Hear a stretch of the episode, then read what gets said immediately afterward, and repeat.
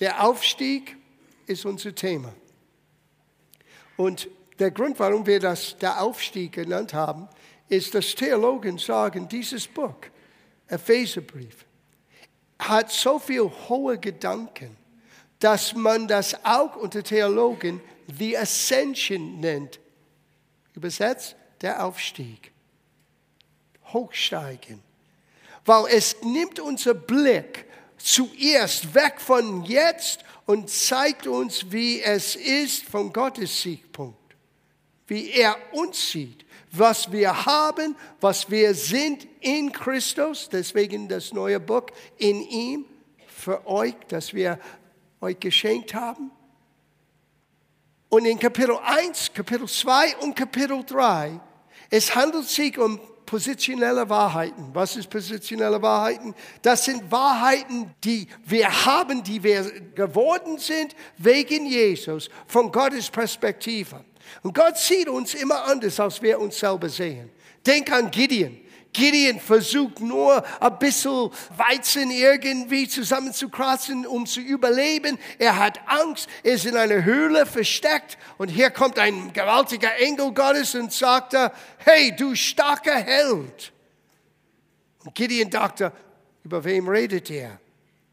Aber Gott hat Gideon anders gesehen, als Gideon sich selber gesehen hat. Und Epheserbrief in Kapitel 1, 2 und 3 zeigt uns, wie Gott uns sieht.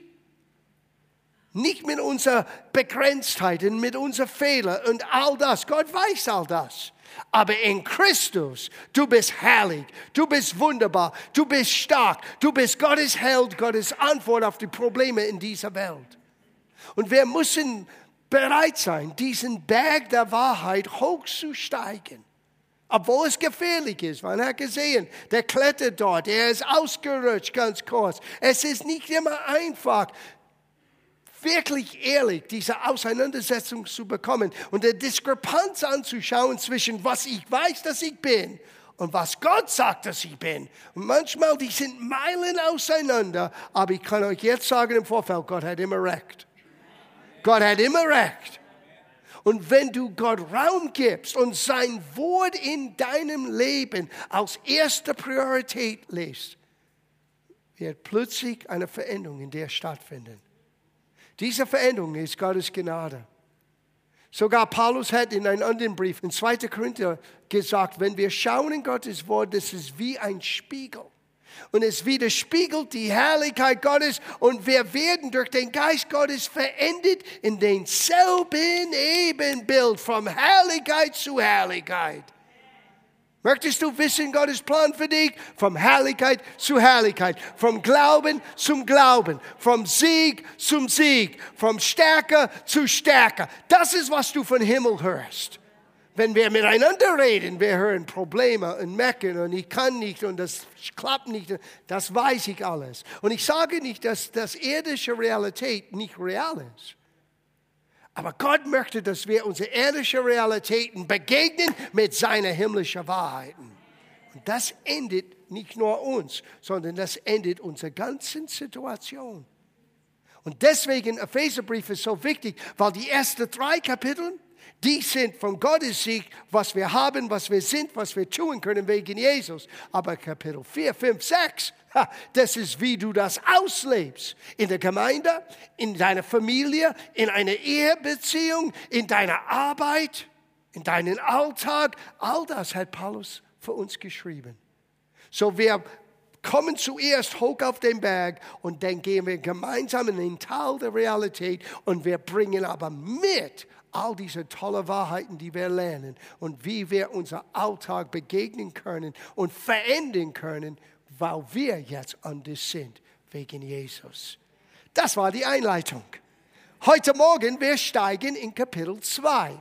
Die letzten zwei Wochen, falls ihr nicht da wart, check it out on the website Medienecker. Kannst du äh, hören, kannst du zu unserer Medienecker hergehen, die CDs holen Wir haben Kapitel 1 in zwei Wochen angeschaut, was der Vater für uns ausgedacht hat, alles, was er geplant hat. Und dann diese gewaltige Gebet, was wir gerade gebetet haben, gemeinsam, was es wirklich bedeutet, diese drei Dinge, eine zukünftig, eine gegenwärtig, eine aus der Vergangenheit, die eine Realität hat für uns heute.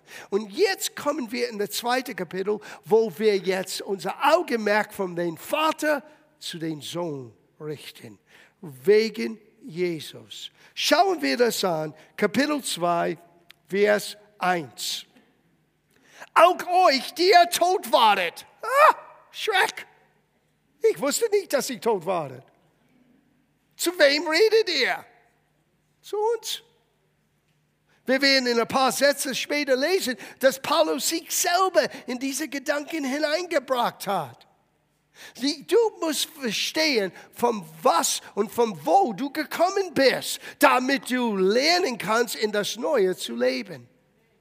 Du warst tot. Sag dein Nachbar, du warst tot. Du warst tot. Wann war ich tot? Okay, lass uns zuerst diesen Begriff tot definieren. Es gibt unterschiedliche Definitionen von Tod. Man muss den Kontext anschauen und den Zusammenhang anschauen, damit man versteht, um was es geht. Es gibt einen physischen Tod, das wissen wir alle. Und jeder einzelne von uns, habe ich eine Neuigkeit für uns, werden wir irgendwann sterben. Wir reden nicht in unserer Gesellschaft darüber. Wir tun aus ob, wenn wir nicht darüber reden, denn vielleicht vermeiden wir es, aber leider. Es ist unmöglich, aus dem Tod wegzuschliegen, ich meine physischer Tod. Die einzige Hoffnung ist, wenn wir diese großen Generation sind, wo die Entrückung kommt. Halleluja. Aber wenn nicht, ich sage euch, der Tod ist nur ein Schritt in der Ewigkeit. That's it. Tod hat sein Stachel für uns verloren. Natürlich, wir wollen lang und gut leben, damit wir vieles für Jesus tun können. Aber Tod für einen Gläubiger ist nie eine Niederlage. Wir haben ein falsches Denkgut. Natürlich, wir müssen getröstet. Natürlich ist ein Schmerz und ein Verlust. Gott versteht das. Aber Tod ist ein Heimkommen. Tod ist, wenn wir von diesem irdischen Leben in das Ewige hineingehen, wo wir eigentlich hingehören. That's home. Das ist zu Hause. Hier sind wir nicht zu Hause. Wir erleben ein Stück von zu Hause. Aber es ist nicht wahres Zuhause, wenn wir vor ihm stehen dann sind wir richtig angekommen. So, wenn du bisher gekämpft hast und Ängste hatten mit dem Tod, äh, musst du nicht. Schau auf Jesus. Er hat Tod für dich geschmeckt, damit der Stachel und Peinigung vom Tod von uns entzogen sein kann. Wir können unser Tod begegnen mit Freude, wissen, wohin wir gehen. Viele von euch kennen die Geschichte von meiner Mama, als sie starb. Das hat mich so imponiert. Ich sagte, Gott, ich bin neidisch. Helf mir so, auch mein Leben zu Ende zu leben, damit ich einen Abschied nehmen kann, wie sie das getan hat. Alle angerufen, alle gesagt, ich gehe jetzt weg. Drei Tage bevor sie wegging, sie hat alle Verwandte und Nichte und Neffe angerufen, die sie ansprechen wollte. Da war ein paar, wo sie sagte, na, mit denen möchte ich nicht reden. Meine Mama war ein ganz ehrlicher Mama. Und dann hat sie Abschied von uns genommen. Hat Abendmahl gefeiert mit all ihren Kindern, Enkelkinder und Enkelkinder. Nicht alle waren anwesend, aber alle, die da waren. Hat Abendmahl gefeiert. Und dann hat uns gesegnet im Gebet. Ich fühlte mich wie, ich sitze hier in einem Film mit Jakob oder mit Israel oder mit Abraham, wie sie ihre, wie die Patrioten ihre Kinder, so ist sie von dieser Erde weggegangen. Und das hat mich angespornt, noch mehr für Gott zu leben. So, du warst tot, ja, aber nicht physisch tot. Tod ist auch der geistliche Zustand, den wir alle haben und sind, wegen Sünde und wegen Adams Übertretung. Sieh, es gibt ein geistliches Gesetz vom Sünder und Tod, die auf jeder gekommen ist. Ob man ein guter Mensch ist oder nicht ein guter Mensch ist. Du bist geboren mit diesem diesen DNA in dir, was von Adam kam, wegen seiner Übertretung, wie es heißt im Römerbrief und auch Kolosserbrief, wenn wegen der Übertretung von einen sind alle in ihm gestorben. Aber wegen des Treue und das vollendete Werk Christus, wenn du glaubst an Jesus, wir sind alle in ihm lebendig gemacht. Wow. Let's, lass uns das lesen. Ich fange an zu predigen.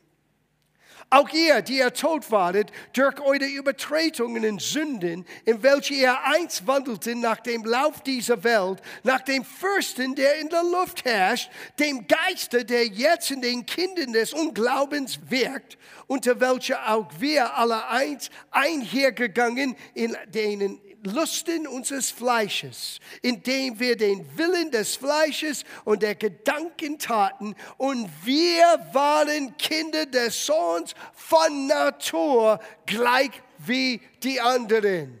Na, warum lese ich das? Du bist nicht besser als ein Mensch, der noch nicht glaubt. Christen sind nicht besser. Der einzige Unterschied zwischen einem Gläubiger und einem Nichtgläubiger ist Jesus, nicht uns. Wir alle sind in derselben Situation, dasselbe Schicksal hineingeboren. Wir waren getrennt von Gott. Das ist, was geistlicher Tod bedeutet. Getrennt von Gott zu sein. Als Adam geschaffen worden war, Adam und Eva in der Ursprung, die haben mit Gott gelebt, Gemeinschaft mit Gott gehabt. Die waren nackt und haben es nicht gewusst. Die wandelten mit Gott vom Angesicht zu Angesicht. Und Gott hat sie vorgewarnt. Es gibt einen Baum mitten im Garten. Der eine ist für euch, das ist das Baum des Lebens. Das könnt ihr jeden Tag nehmen. Aber von diesem anderen Baum, vom Erkenntnis, von was gut und böse ist, nimm den Frucht von diesem Baum nicht, weil in dem Tag, dass du es tust, musst du sterben. Und wenn du das anschaust, Adam ist nicht körperlich gestorben, er lebte hunderte von Jahren weiter. Er ist nicht geistig gestorben, seine Intelligenz war da, seine Emotionen waren da, seine Seele nennen wir das, war immer noch intakt. Was ist gestorben? In seinem Geist. Dieses Odem Gottes, dieses Leben Gottes, der Geist Gottes ist weggegangen. Er ist getrennt von Gott. Und was ist das Erste, was man liest? Er hat sich versteckt, weil er Angst hatte. Zum ersten Mal hat ein Mensch Angst vor Gott. Sie, Angst vor Gott ist das Resultat von getrennt von Gott zu sein. Du brauchst keine Angst mehr mit Gott zu haben und vor Gott zu haben. Wenn du Jesus Christus in deinem Leben hast, bist du nicht mehr geistlich tot. Du hast jetzt den Odem Gottes, den Ruach Gottes, dieses, dieses Einatmen Gottes wieder bekommen. Es kam durch das Evangelium, durch das lebendige Wort Gottes und es macht uns lebendig. Und Paulus sagte gleich am Beginn, vergesse nicht, von woher du gekommen bist. Na, wir leben nicht in der Vergangenheit, aber das ist immer wieder wichtig, dass du nicht vergisst, von woher du kommst. Wir haben einen Spruch in meiner Nachbarschaft, wo ich aufgewachsen bin. Vergesse deine Nachbarschaft nicht. Vergesse nicht, von woher du gekommen bist. Und es tut uns gut manchmal daran zu erinnern, aus was Gott uns gerettet hat. Aber wenn wir nur dort bleiben, das ist nicht genügend. Wir müssen unser Augenmerk auf das, was wir jetzt haben, wo wir jetzt sind, in diesen Reich Gottes hineingeboren sind, wegen Jesus. Wir waren tot. Wir waren alle eigentlich umhergeführt von dem Geist dieser Welt. Sieh, wenn Menschen, die du kennst, sind so hässlich, Sei nicht so perplex darüber. Du warst genauso. Du bist getrieben von einem anderen Geist. Auch religiöse Menschen, wenn sie nie von neuem geboren sind. Jesus hat gesagt zu den jüdischen Menschen, die an ihm glaubten zu jener Zeit, die waren noch nie von neuem geboren. Er sagte, ihr seid von eurem Vater, den Teufel. Ich habe eine Neuigkeit für euch. Jeder Mensch ist unter die Herrschaft des Vaters des Teufels, bis das Evangelium kommt. Und das ist das Einzige. Es gibt nicht viele Wege. Viele Wege nach Rom, aber nur ein Weg nach Gott. Und er heißt Jesus. Er ist die Weg, die Wahrheit und das Leben. Ohne Jesus kannst du nicht zum Vater kommen. Wir leben in einer Gesellschaft, wo wir immer wieder Gott neu schaffen, neu, ja, neu formen nach unserem Ebenbild. No, wir sind geschaffen in seinem Ebenbild. Und durch unser oh, oh, oh, Großvater Adam. Und e, Adam und Evas Übertretungen, wir sind von Gott getrennt. Und Paulus sagte, vergesst es nicht.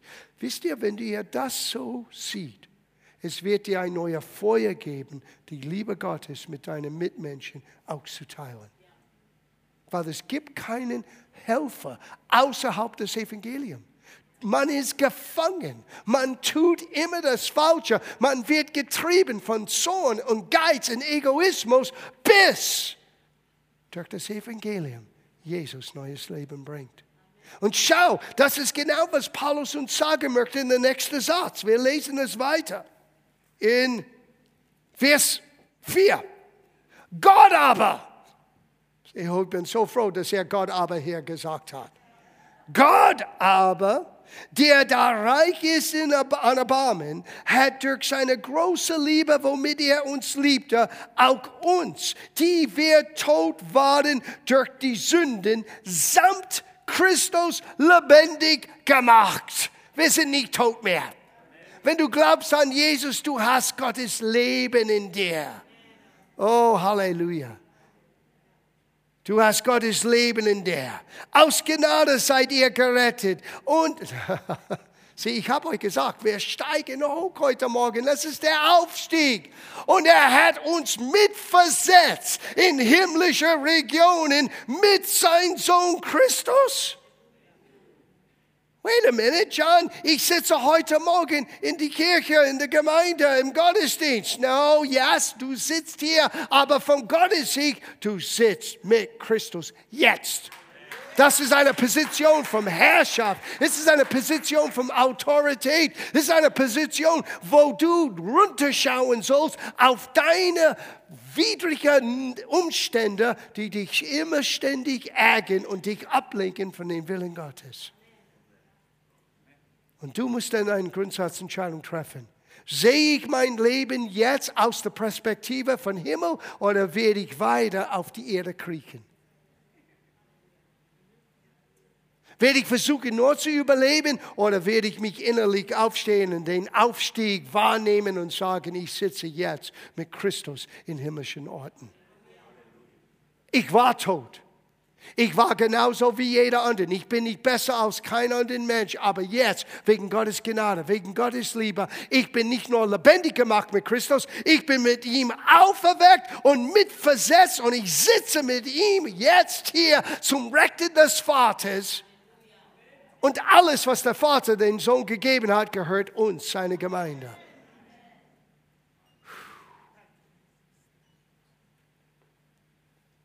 Ihr Lieben, Why do we pray? Warum beten wir? Mach unsere Augen auf. Es ist so viel zu sehen, so viel zu begreifen, so viel zu empfangen, was Christus durch sein Sterben und Auferstehen für jeden Mensch, der glaubt, bereitet hat.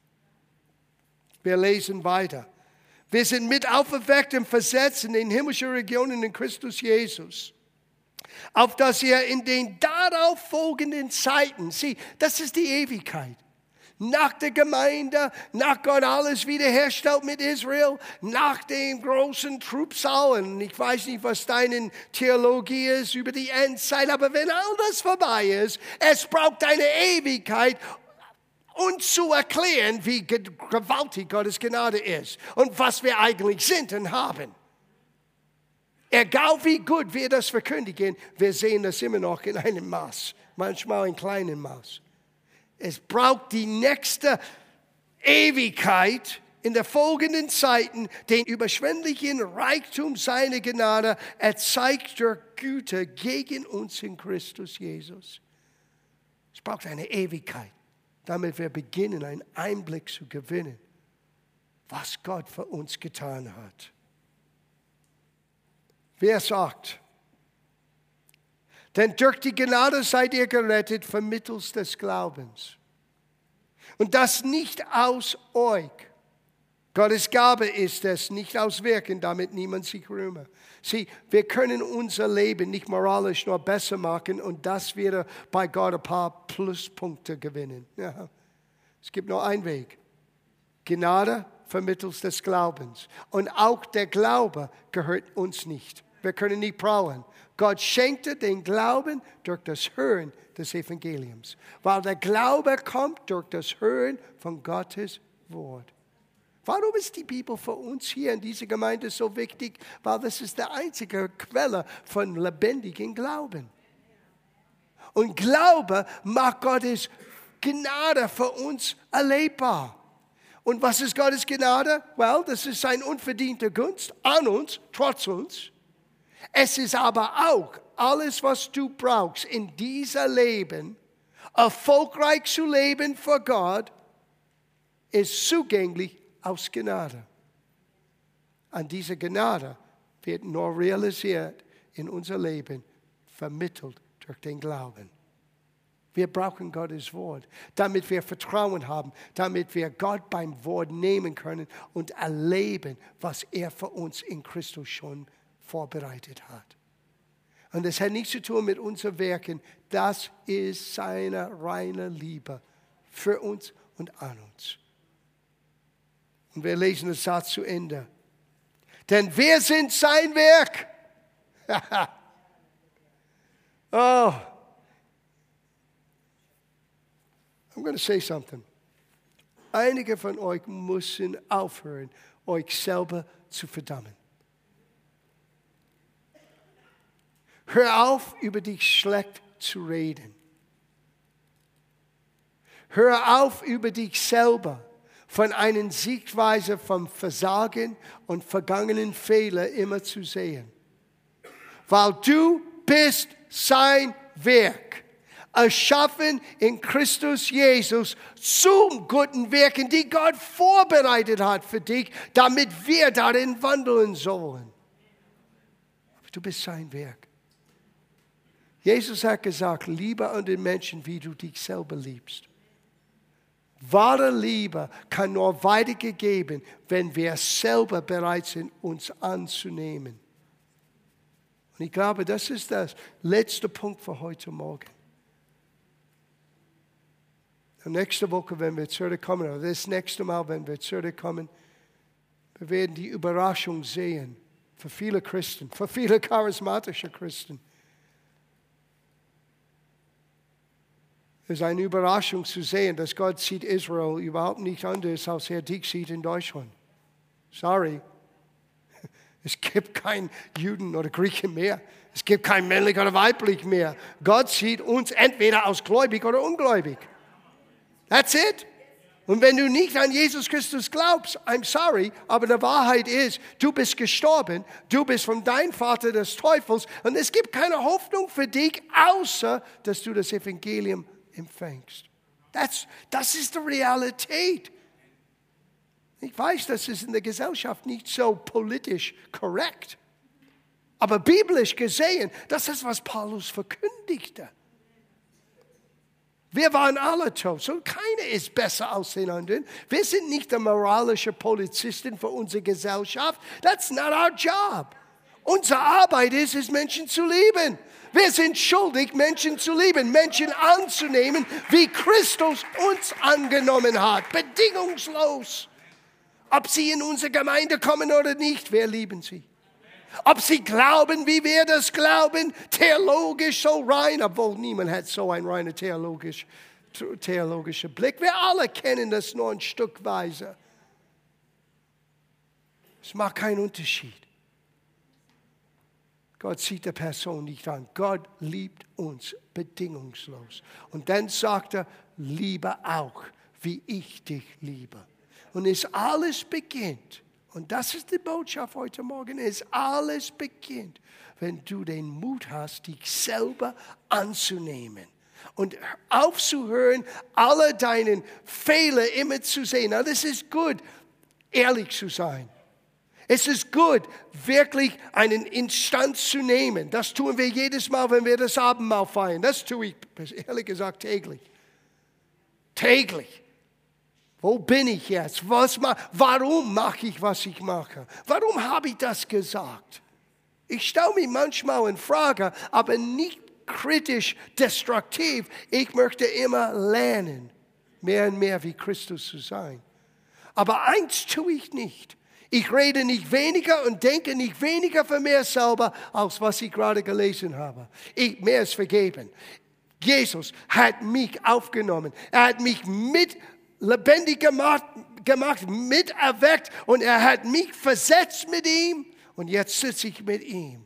Und ich bin sein Werk. Ich bin neu erschaffen in Christus Jesus und Gott hat gute Werke für mich. Und ich bin nicht alleine. Gott hat gute Werke für dich. Jeder einzelne von uns ist kostbar, ist notwendig, ist so wichtig, dass wir begreifen. Wenn du entdeckst, wozu du geboren wurdest, wozu Gott mich geschaffen hat, wow, dann fängt das Leben wirklich an. Jeden Tag ist nicht ein, immer einfach. Aber du kannst auch durch den uneinfachen, den herausfordernden Tagen viel einfacher gehen, wenn du weißt, du hast das mit einer Absicht. Du lebst mit einer Absicht. Das gibt einen Plan und Absicht Gottes. Und ich werde das ausfinden, ich werde das ausfüllen und ich werde meine Bestimmung erfüllen. Ich bin sein Werk. Du bist sein Werk. Erschaffen in Christus Jesus. Wir sind nicht mehr von Gott getrennt.